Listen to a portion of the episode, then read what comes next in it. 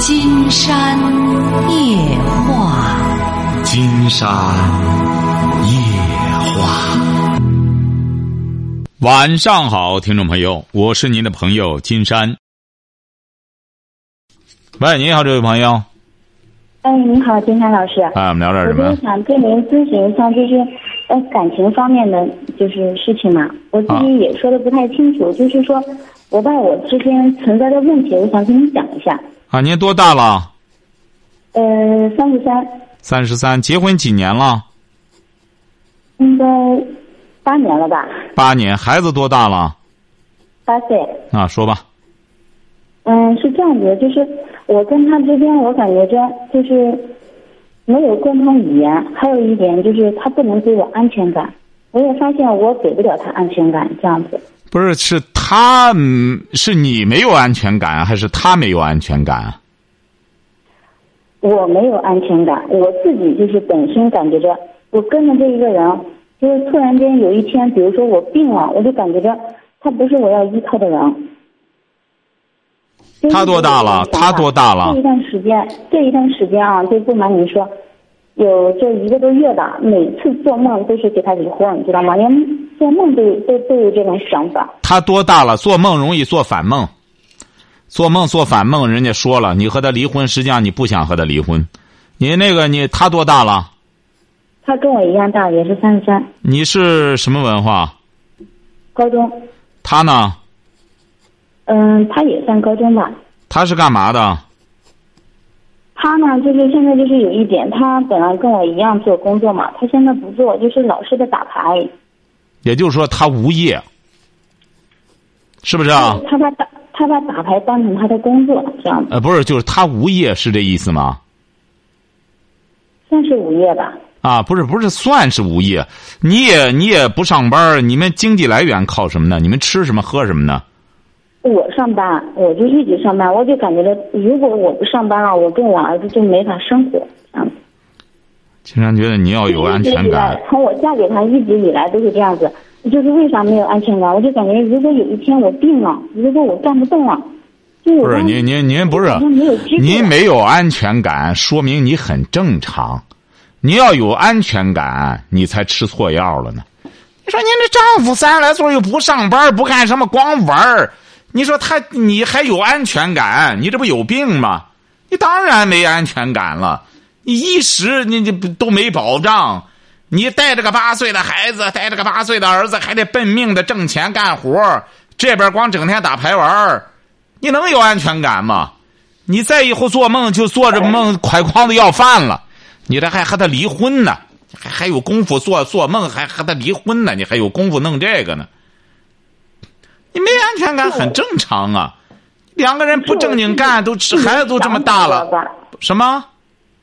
就是我的想法，我就感觉我不能这样一直下去，应该就是说，啊你不这样下去你怎么办听了好久了嘛，我你就想着我不能一直这样下去，所以我就想跟他离婚嘛。他说他不跟我离婚，哎，那你离婚你能干嘛去啊？你离婚，你金山讲，你离婚，你那梦说白了更好不了。你那梦，你就你正经八百做噩梦了就。因为什么？因为就是以前吧，就是你俩怎么认识的输了很，他去年打牌都输了很多钱。你俩怎么认识的他心情不好，你俩怎么认识的？啊？你俩怎么认识的？自由恋爱介绍，介绍的，介绍的，啊，还介绍的对，都是嗯亲戚介绍的。啊？怎么了呢之？后呢，就是也也是碍于这种面子嘛，反正从结婚啊，就是一直他都没有怎么挣过钱，你知道吗？那你当初看上他什么了呢？每次给我不知道我这种给他嗯对还是不对，我就说你不能说老让我一个人扛，是他成为习惯了，我也说不上来，你知道吗？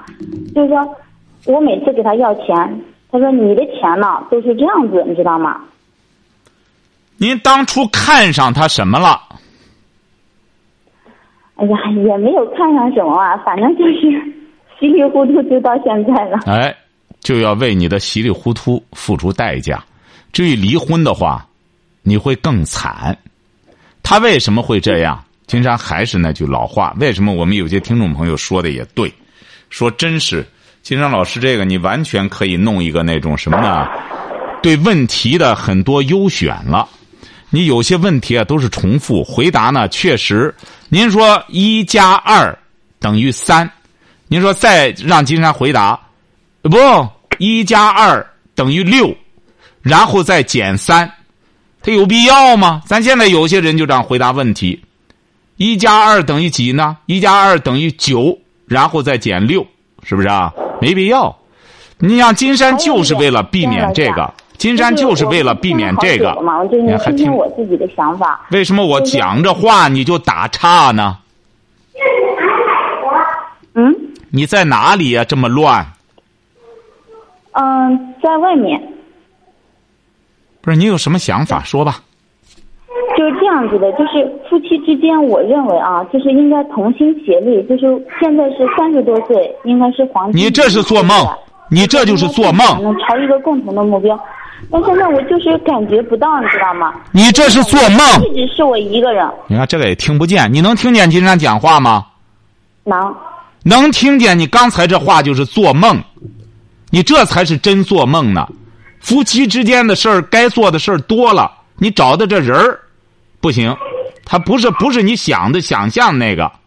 你要觉得夫妻之间应该怎么样，在这之前，很多年轻朋友记住了，像这位女孩一样，你觉得夫妻之间应该怎么样？谈恋爱的时候就把这事儿搞清楚了。孩子都八岁了，琢磨夫妻之间该怎么样呢？生就的骨头，长就的肉了，就你俩说白了都不好改了。你以为你以为光他有问题啊？你的问题比他还大。要不是有你这样一个妻子的话，他不会被放纵到这个份儿上。他这个做丈夫的为什么高枕无忧啊？原来还上个班现在连班都甭上了，不上光玩为什么？觉得这个就配得上你？他没有压力感，你没有安全感就对了。人家就不想让你有安全感，让你得有怎么着压力感，你才好好上班就免去了你无事生非、胡思乱想。你这是在旁边谁在说话？嗯，小孩在外面。不是您为什么非要在这么一个乱的环境里我们对话呢？您不能找个，您不能找个安静点的地儿吗？跟你说吧，没人给我看孩子，都是我一个人看。出去一下，出去一下，妈妈打电话，出去一下。喂。您说您弄这个孩子这么乱，你我们怎么对话？啊，出去一下，你妈妈在打电话，出去。哎呀还想还想还想有人给你带孩子呢？你就说白了，你就安安生生干活就行了，你就这么个命。说白了。但是有一点，金汉老师，如果他一直打牌的话，就比如说啊，像去年，人家都找上门来找我要钱，知道吗？就不帮他还账呀，就是人家都押车呀或者什么的，我就感觉这已经帮他解决了问题了，为什么还是老是找事儿？就是不能好好生活，你知道吗？那当然。你俩是夫妻，他找事儿，人家找不着，他当然得找你呀。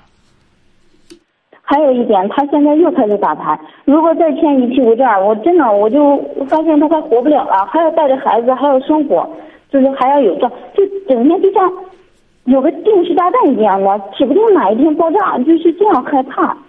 没事儿，像你这有有点压力感有好处。你这种女性说白了，不给你点压力感，你也是胡思乱想想别的。您这丈夫就。摸摸着你的脉门了，金山姑妈，他听金山的节目会，他起码悄没声。他不听，他不听。我金山觉得他好像是悄没声听，他知道怎么调理你。哎，像你这种女性，说白了，就这种日子你就过得可以了。给你这日子，你看还能过八年呢，七年止痒都过去了，你还让他怎么做？哼，这做的够意思了。你好多说白了，整天拿那老婆和宝似的，挣的钱都给他，怎么着怎么的。三年都过不去。没有，您知道吗，金老师？就是可能一直，从认识一直到现在，就是磕磕碰碰，磕磕碰碰，你知道吗？拉倒吧，磕磕碰碰就对了，磕磕碰碰。去感化他，你知道吗？我就想认为应该可以去感化的吧。遇到了那么大的事情，但是发现老师的不是这个样子，你知道吗？不是按照我想象的那种方向走。还有凭什么？人家凭什么按照你想象的？人家凭什么按照你想象的方向走啊？凭什么呢？那两那那金山老师，那两口子不然的话，就没有一个共同的目标，待在一起也没有意义啊。那你说说目标？你说说目标。金山看你是个明白人嘛，你说说目标，什么目标？两口子什么那目标？那目标，比如说有一个目标，今天我要我要完成一项什么工作，对不对？我要达成。你要完成什么工作？你要完成什么工作？你不要光空对空，你完成什么工作了？你这八年完成什么了？你这八年干什么？我就这样跟您跟您说啊，金山老师，就是前两年生完小孩就。就一一年，我跟我老公出来，我之前跟你打过电话，但是说了一半，因为时间不够嘛。第一年跟他出来打工，一三年买的车子，一四年他就不干活了，一五年就欠了一屁股债，一六年还是在打牌，你知道吗？就是耗费了三年，这三年我感觉到非常非常。你干嘛了？这三年你干嘛了？金山在问你，你干嘛了？你干什么正经事儿了？我挣的钱你知道吗？都给耗上去了。耗哪儿去了？要么打水漂了，要么给他还账了。活该！这不这不就是活该吗？你这个，你这不就是你在纵容着他吗？低于一万块钱我都活不了，待在这个地方。这都三十三岁的女性，快成祥林嫂了。现在青年祥林嫂一堆一堆的，光自个儿絮叨也听不进金山讲去。要不然金山就说给有些人讲了，真等于等于白讲。怎么讲呢？看书去拉倒。看看金山写的书拉倒。您给我讲，我应该怎么样去改变呀？你先改变你。我我应该怎么改变？您说，我听了。你看书就行，你先看书。金山再给你讲三本书。金山要给您讲的话，一个二十万，一个二十五万字，一个十八万字，一个三十万字。金山给你讲这么些。你是哪里的？山东的。山东的，你看几本？你平时看什么书吧？别别看金山的书了，咱一说呢，好像金山要推销书一样。就是你看什么书啊？平时？我都是看销售之类的，因为我的工作是这样子的。嗯，所以说你这么功利，你光看销售，你卖什么东西了？你卖东西，你挣钱的结果，结果放纵了你老公的好赌。没有你这个运输大队长给他寄给他送钱，他还没钱赌呢。就像你说的呢，这些年你挣的钱都打水漂了，都给他了，这不你再让他学坏吗？你是有责任的，你做妻子。还对对对，还有一点就是，老师，我就怕什么？有的人就是跟我支招，说不让我上班了，让我回老家，知道吗？他说回老家也饿不着我，知道吗？因为家里有地啊或者什么的。怎么说呀？是是怨我自己的问题还是什么？我也说不上来。我给他要钱，如果要两次他不给我，我就受不了了，你知道吗？我都情愿自己去挣钱，不愿意开这个口，所以他就一直都没有给过我。行啊，这个主意可以，回家种地去吧。金山觉得比较适合你，回家带着个孩子也多见见阳光。你呢？金山觉得你直言不讳的告诉你哈。嗯。第一点，你这个人很功利，很爱钱，所以说上苍也不给你钱。凡是这种想贪钱的人，您放心，要不然说人不公道天公道。你就想，因为钱到了你手里，你只会。打造一个赌徒，你丈夫原来不这样，也上班也干什么的，日子稍微的过得好一点你说你好的时候买个车干嘛呢？你说你本身的理念，你哪一点理念，你比你丈夫有见识了？你没有，所以说你也就配这么个丈夫。您听您说我那个车，你知道是怎么买的吗？本来我是选择买房子，他要买车子，你知道吗？又解释。直接背着我把定金两万块钱就交了，知道吧？又开始解释，你没有任何责任，你没有任何责任。最好的办法就是你朋友给你说的，回家种地去。金山觉得这个主意是个正经主意，带着孩子回去。这样的话呢，首先，你知道对你有什么好处吗？嗯。你知道人家给你出这主意，人家这负责任的主意。首先，你回家种地去，也拯救了你的丈夫。他没有运输大队长了，没有再给他送钱的了，孩子也不在跟前了。很有可能他也就回去了，回去之后他在这边，你想他无源之水，他在赌，公安局逮住之后还得罚款，所以说他只能弄弄之后就回去了。回去你两个老么生的种地，那么金山估摸着可能你所想象的以后的日子还会有转机。哎，回去之后你把咱包上十亩地，这样的话把汗水洒在土地上，咱不行的话改良一下什么东西，咱卖点健康食品。哎，咱这哎，这样的话，他也戒赌了，你呢也免去了整天做梦了。这是个好主意。为什么呢？你这个人就是这样。你真正为什么金山这一次，也就是说到周日参加山东首届书展第二次签售，在泉城路新华书店。呃，周日的上午，也就是说二十五号的上午九点半，讲的讲的这个和大家分享的一个题目就是什么呢？就是为什么要读书？我们为什么要读书？大家都上书店去，为什么要买书？为什么要读书？这个问题不解决，光在那儿，那有些朋友读书，年轻人、小小学生、中学生，他们没办法，中考、高考，当然也有很多。初中生、高中生，甚至小学生，由于父母有见识，他们已经起小，应该说已经解决了为什么要读书的这么一个想法了，已经解决了这个问题了。可是我们现在很多成年人到现在不晓得为什么要读书，像你这样整天头疼治头，脚痛医脚，整天什么销售这个的，这个没有没有意义。说白了。你想，我们现在的很多销售就是完全凭着藏着掖着，说瞎话，两头瞒，鼓捣这种东西的话，这人挣了不是金山没说你，没说你，现在基本的模式都是这样。为什么呢？老板给那点零头，下边呢在客户这边再勒俩勒俩钱不就这样吗？他不是说通过一种真正的对产品的一种介绍。或者这个产品的使用，同时有这么一个顾问，那人家买一种产品了，包括一种什么东西，包括现在很多保险不也是这样，包括银行存钱也是啊。你弄完之后，隔一段他换人了，你说你本身存在着工作的问题，走了，嗯，不是这人了，你怎么办？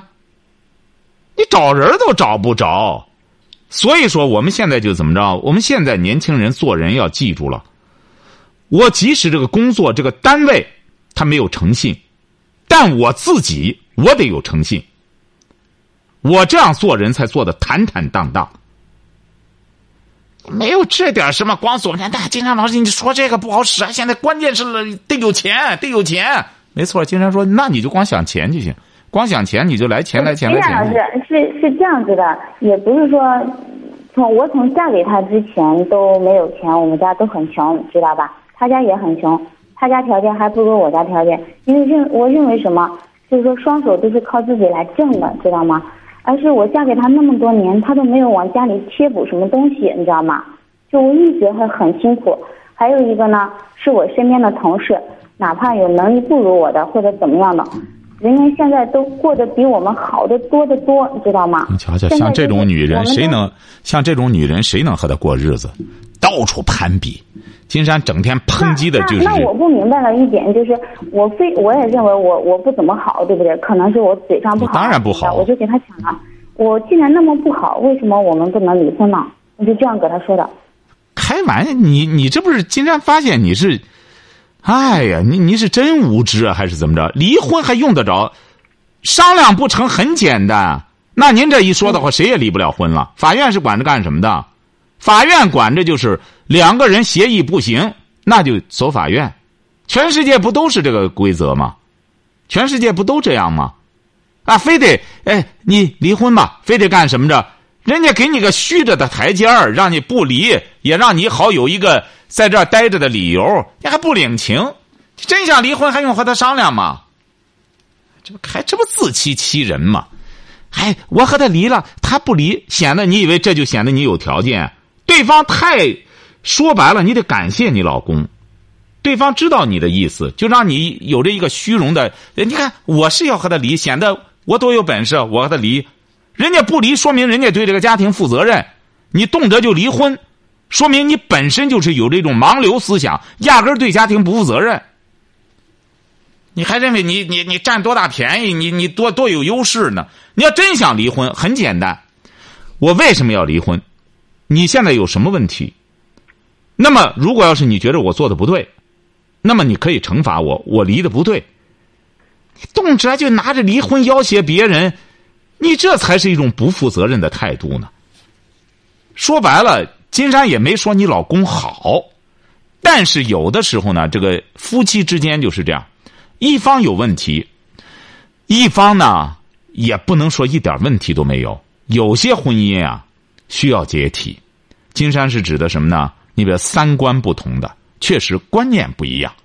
你比如说，你认为有些人认为我们没有必要非要买车，那么大家都买，大家都买，我们就要买吗？是不是啊？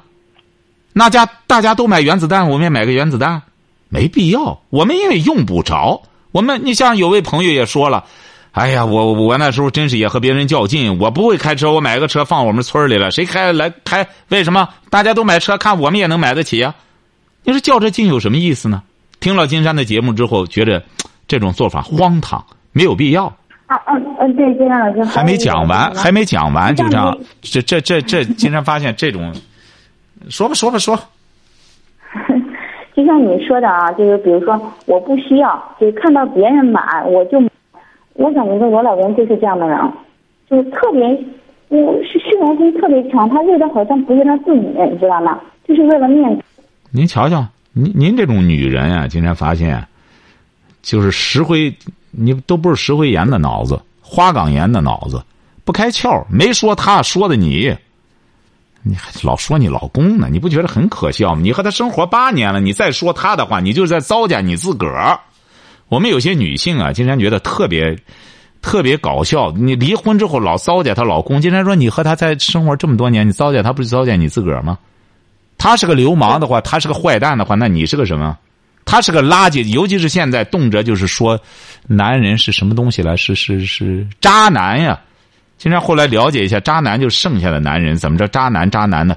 金山发现很多女性有的时候称自个的丈夫叫渣男，有的时候有的时候称别人为渣男。金山觉得很多女性这样称称呼男人的女性本身就缺乏一种自尊。你一个老婆说自个的丈夫是渣男的话，那你是什么？你不是收废品的吗？你不是捡破烂的吗？你能怪人家吗？你这个渣男，再就是还有药渣子。他怎么成的渣男？有些女的说这个的时候很不负责任，不要这样，这这说这种不负责任的话。你这个男性有什么问题就说什么问题，哎，你像你也是这样，你老公出着问题，刚才金山给您一个思路了，就是第一点，你是有问题的，你有问题。金山不是昨天晚上刚讲了吗？你也不看。金山在教养中的第二部分里头说到生活和婚姻的时候，就讲了一个故事，就说这个牧师去世之后，他自己写的墓志铭就谈到了：我改变这个，改变那个，直到我去世，我才晓得一个道理：我应该改变我自己。我自己改变了，很有可能我的孩子、我的家人就会改变了。那么，慢慢的，我周边的整个的邻居就会改变。那么，有可能我就会直接。我们这个城市就会改变，哎，他晓得了，这个人呢还得从我做起，整天要求改变这个改变那个，你改变谁啊？首先改变你自个儿。一个心中有阳光的人，他见到的人，他才会是有阳光的人。你像两个人，刚才金山谈到了，除去说这个观念没法沟通。观念没法沟通，给他讲。你比如有些人也是这样给金山讲，哎，我是是生活不能改变。金山给他讲了改变方式了，你该怎么去做？做了做之后不行，金山老师我觉得挺难，这个挺难。那金山说，那再说，那咱读书难，咱学个技能不难吧？啊，学技能还行。我就就我就头疼数理化，那学技能学了学也挺难。哎，在干什么呢？金山觉得很简单，捡钱不难。是不是拿棍子满街到柜台底下拨拉拨拉看有没有钱？什么不难？在这个社会上，你不难，你想不难为自己很简单，你整个的人生就是难的。你像你现在不就这样吗？三十三岁了，到现在你说过的这日子，当然你会感觉到没有安全感。你为安全付出了多少？哎，你并没有付出多少，你回过头来啊，他都让他挥霍了，都那他是谁呀？他是你丈夫，他是你孩子的父亲，他这样做，你和他一直在婚姻存续期间，他这样做，你是有责任的。你如果要是说，就是不知道怎么弄，知道吧？刚才金山不是讲了吗？您这朋友出的主意是有道理的。你不如回家。不是，我朋友还这样说，让我跟他离婚，我也这样想的，所有的朋友都这样说。如果我跟这样的人下去的话，我永远什么东西都没有。那要金山的观，金山的观点的话，你朋友出的离婚的主意，金山不赞成；你朋友出的，你回到老家农村去，金山赞成。起码尝试一下，你改变之后，你丈夫会不会有改变？因为你，你儿子八岁了，是不是啊？嗯。金山这话撂到这儿，像您现在这个精神状态，像您现在这个见识水平。金山不是在咒您哈，您要离婚之后，您找下一个男的，只能是黄鼠狼子将斗杵子，一窝不如一窝。您不相信？我知道这一句话，我知道。哎，您不相信，您就试试。那么你要想改变，最好的方法就是你回到乡下去。为什么呢？你不太适宜在这种光怪陆离的都市生活中，因为什么呢？这个东西啊就是这样，你没有很强的免疫性，很容易被一种商业的。这种环境所误导、所改变。你比如我们很多这个年轻朋友来到都市之后，他对都市没有一个深刻的认识，他不了解都市是怎么回事儿。他来了之后，先被这种商业消费，他认为一种商业就是都市的一个本质特征，其实不然。啊，都市真正的是真正的核心，它还是一个政治文化。它还是一个文化的一个一个概念，它是一个文化的概念，商业只是它的一个组成部分，文化才是都市存活的灵魂，晓得吧？作为一种经典的商业，最终也要上升为文化。所以说，你现在最好的办法就是以退为进，不妨呢先。退回老家去，包上地，带着孩子就开始在那干，送孩子上学，然后辅导孩子。看看你老公采取什么方式。他如果要是说：“哎呦，这样了，你看他看着你脚踏实地的开始生活了，他也回着回去和你干了。”你们再从头做起，金山觉得还有转机的。我讲，金山老师，你可能就是不太了解啊。我一直都是在脚踏实地，知道吗？你脚踏实地的，你脚踏实地的有意义吗？关键是，这个人脚踏实地的结果，任何事都有个因果问题。那你脚踏实地的结果就是没有任何结果，你这不是一种愚蠢的努力吗？你没有任何意义啊，没有价值啊！你的这种努力，人的努力他就是一直看不到头，你知道吗？就是这种感觉。看不到头，这是你的原因啊！金山第一本书写的听见是什么？就是得有精神追求啊！你的精神追求，你压根儿就没有这么一个，没有这么一个信仰，没有这么个方向，你怪谁呀？这个你不能怪你老公吗？当然，金山讲了，那种优秀的老公给妻子的很简单，就是希望，不是欲望。但是你没找着这种人的话，改变一下角色，未尝不可呀。作为妻子，也可以给老公希望啊。人家希拉里不就是给了克林顿一个希望，就让他去做总统吗？那么希克林顿原先也没想过这事儿，人希拉里给他一点这个方向，他不就奔着这个方目标来了吗？哎，你这个东西啊，你不能光你要愿离婚，金山觉得我们就没有探讨的价值了。你就好像这个人一样说。呃，这个不，我我这个身体这样了。金山说你还能活着，哎，别人都说我必须得死，我我该死了。那金山说您能活着，你你没必要死。那那那这人人家都说都说我呢，那金山就留不住了。你爱爱咋死爱咋死，是不是？你要真想死的话，死的方式多种多样，不用给金山讲了。那你自个儿爱怎么怎么怎么着，对不对？婚姻也是这样。金山呢，到金山夜话来的，金山是希望他存活。如果要是说他非要废了，让这婚姻死掉的话，金山觉得还有必要找金山吗？那孩子，金山又不是说是离婚登记处，你这个就找民政局就好了。民政局要不去的话，找法院。到金山这儿来的时候，咱是救死扶伤的。我感情出问题了，金山说没问题，不致命。啊，我婚姻出问题了，没问题，能存活。到金山这儿来是这个，你说我能整天撺掇着人家？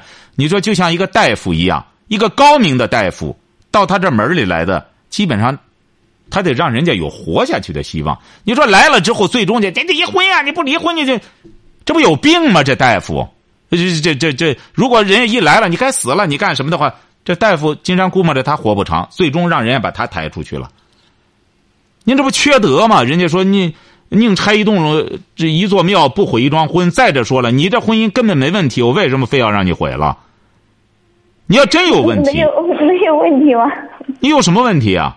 你俩说白了非常般配，还有问题呢？太可笑了！有问题也是你身上有问题啊。所以说，我们有些人啊，非是非常搞笑的。你这个人呢，不是说非得没病找病。我不想，就是说一直这样下去，你知道吗，金山老师？你不想可以啊？你不想你回农村老家去啊？谁让你在这儿待着的？哪个地儿也不是说非得让谁就在在这待着。我我我这样告诉你啊。因为你离开你老公，你活不了。你离开人家，你活得更没劲。从来都不靠他，你知道吧？你不靠他，你回去啊？我为啥？你不靠他，你回去啊？你为什么非要离婚呢？你现在为为什么非要给你把把孩子这个爸爸给毁了呢？你或者说你有下家了？金山讲过，像你这种情况，没有没有没没有没有。你听金山讲完了，行吧？你要有下家了，金山就支持你离婚。那你就离吧，起码有有下边有人拖着你。你又没下家。你离了婚之后，你就是个感情流浪汉。我能让着你挎着筐子带着个八岁的小孩到处乞讨去？你能有什么本事啊？你自立啊？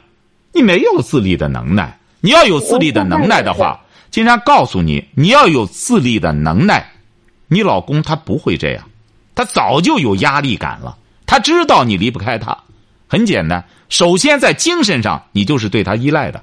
还别人都劝你离婚，怎么着的？这这么。你你离了吗？你也没离，你给金山打电话，你总不会说：“金山老师，我离婚吧。”你这不有病吗？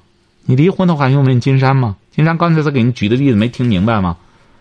找大夫来的说：“我想死，大夫，你想死，你找大夫干嘛？想死不是找找不能找大夫，找殡仪馆是不是啊？你那弄个订订个什么棺材？找大夫就是我想活下去。给金山也是，那感情有问题了，婚姻有问题了，我家庭有问题了。”咱来，咱是让他活下去的，不是不是给他送终的。哎，晓得吧？你现在呢？金山告诉你了，你这婚姻没问题。你可以，你可以提出来。你你说有什么问题啊？你俩要有问题的。你你你看，金山老师，就像你刚才说的啊，你认为我依赖他，对吧？他也认为我依赖他，知道吗？其实我不是依赖他，我有事情给他讲，因为我尊重他，因为。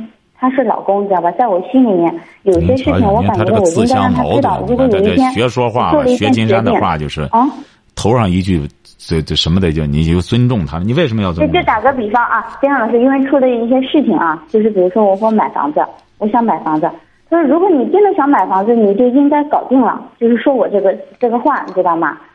我就感觉这买房子不应该夫妻两个人去看吗？就是大家有应该一个想法，比如说我喜欢什么样的，你喜欢呀什么样子，应该去交流，对不对？成啊，金山给您这样，这这样，这位朋友您听着哈，您听着哈，长话短说，金山这句话撂到这儿哈，给你一个定义性的东西哈。嗯。金山不管你朋友怎么说的，不管你又咨询过任何人，金山这话撂到这儿，是一个终结性的结论，没有人能比金山判断的对你这个婚姻判断的更准确，对你这个诊断。更到位，金山这句话可以给你撂到这儿哈。第一点，你的婚姻没有问题；第二点，你现在对你老公的依赖，它是一种精神上的依赖。你离开了他之后，您不相信您试试，你再走入第二次婚姻非常困难。为什么呢？有他做笔账，你找来找去不会找到一个让在精神上你能够更认同的这么一个人。金山这话撂到这儿。第三点，你要实在想触动他的话。接受你朋友的建议，就先回到农村去晾晾他，把他晾晾之后，他不是觉得你依赖他吗？我回到农村去，我种地，我吃苦，我也能吃苦耐劳，我也能尽到一个，呃，良母的这么一个这么一个职能。我呢，你要愿意在那儿混，你就在那儿混吧，我不管了。谁在你在欠谁的账，他找你去，我我不负责任了。你自己回去，金山可以这句话撂在这儿。您三个月你都过不下去，你就得回来。为什么呢？你就六神无主了，你是一个没有独立精神的人。经常给你做个最最终的诊断嘛，你没有这个自立的能力，没有这个自主的能力。你谢谢你老公吧，这八年要没有他给你指引着方向。到现在，您不一定头上撞多少大疙瘩了，哎，说白了，有可能都撞出脚来了。你自个儿琢磨琢磨哈。接下来我放广告哈，你要觉着你先消化消化金山给你说的话，不行的话，还有一点，听着听着听着，您还是建议我回老家是吧？你就回老家就行。你要实在不行的话，记住了，到周日，呃。上午九点半，二十五号上午九点半，金山在泉城路的新华书店，你可以到现场去。金山给你下的这个诊断，没在济南。你在哪里啊？在苏州。哦，你在苏州呢啊，太远了。你呢？金山给你下的这个诊断，你再静下来想想。如果要是你说金老师，你说哪一点不对，下次再打电话可以说。金山可以说这三点，没有一样错的。你现在还有一点，金山老师，我最顾忌的一个问题是什么啊？因为我们是外地人，那稍等一下，稍等一下，我得去去广告，我得去去广告哈，我得去去广告哈，嗯，稍等一下。